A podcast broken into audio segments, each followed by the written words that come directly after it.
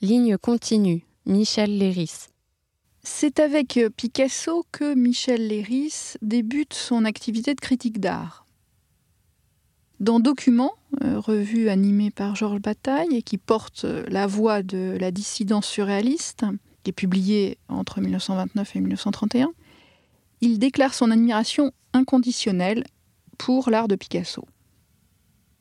Dans son article Toile récente de Picasso, euh, dès 1930, il définit ses œuvres comme, je cite, le comble de l'humain, ainsi que le son les plus grandioses des créations mythologiques, qui sont démesurées, mais ne cessent pourtant jamais de faire sonner la terre sous leurs pieds.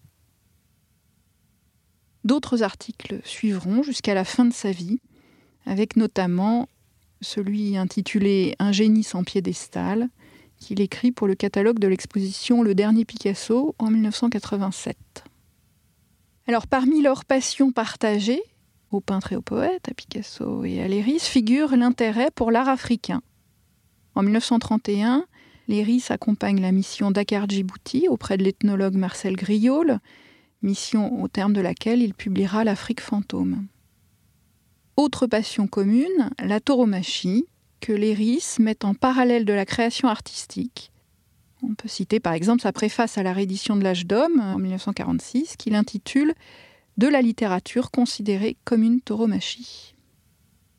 Dans la série de portraits que nous voyons ici, dessinée en 1963, la ligne rapide de Picasso fait écho au flux de la pensée, à la vivacité de la langue du poète. Il prête à son ami un double regard, scrutant le monde d'un œil et de l'autre concentré en un regard intérieur.